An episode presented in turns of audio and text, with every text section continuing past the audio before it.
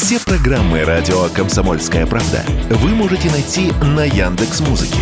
Ищите раздел вашей любимой передачи и подписывайтесь, чтобы не пропустить новый выпуск. Радио КП на Яндекс Музыке. Это удобно, просто и всегда интересно.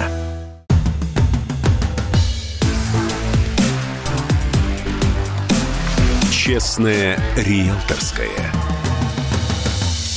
Всем привет! Это программа «Честная риэлторская» и я, Юрий Кораблев, ваш помощник в сфере недвижимости. Сегодня поговорим об аренде. Имеет ли смысл покупать квартиру для того, чтобы сдавать ее и на этом зарабатывать? Забегая вперед, сразу скажу, идея малоперспективная. Но для начала приведу интересную статистику. Она от аналитиков DomClick. Они назвали города самой быстрой окупаемостью и высокой доходностью от сдачи однокомнатных квартир в аренду. Было проанализировано около 150 российских городов. Вложение в жилье под аренду быстрее всего окупятся в городе Губаха в Пермском крае. Потенциально расходы на покупку съемной однушки здесь можно покрыть арендной платой за 4,5 года. При этом владелец получит 22,5% годовых. По данным Дом Клик, однокомнатная квартира в Губахе обойдется в среднем в 900 тысяч рублей. Это самый низкий показатель среди исследуемых городов. При этом стоимость ее аренды довольно высока – 17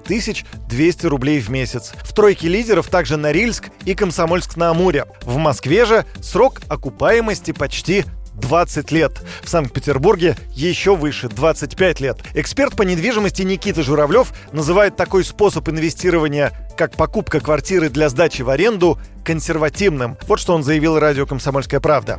Сегодня абсолютно невыгодно покупать новостройку тем, чтобы сдавать ее в аренду, потому что доходность там будет 3-4%. И если там все-таки инвестор хочет пойти в недвижимость и купить, чтобы сдавать в аренду, нужно смотреть на вторичном рынке, на вторичном рынке какую-то квартиру. Но все равно доходность от такой, такой инвестиции, она будет минимальна. Я бы сказал, что это, скорее всего, консервативное сохранение средств. Что касаемо аренды сегодня, она также припала. Мы видим, что недвижимость выросла за последние два года, да, и цена стала очень большая. Арендные ставки, они немножко припали. Ну, условно говоря, там, однокомнатная квартира в Москве стоит там примерно 30-35 тысяч рублей. Она не окупает тех вложенных средств.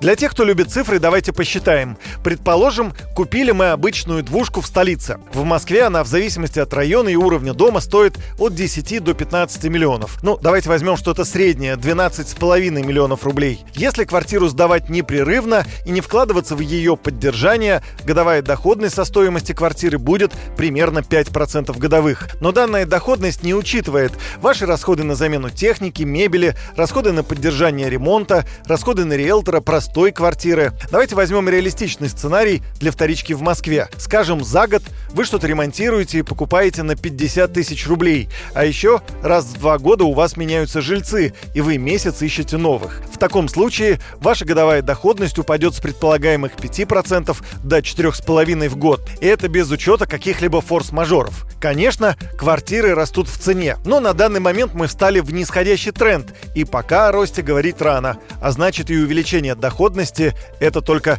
туманная перспектива. Получается, что даже депозит в банке на данный момент даст выгоды больше. На этом у меня все. С вами был Юрий Кораблев и программа «Честная риэлторская». До встречи в эфире. «Честная риэлторская».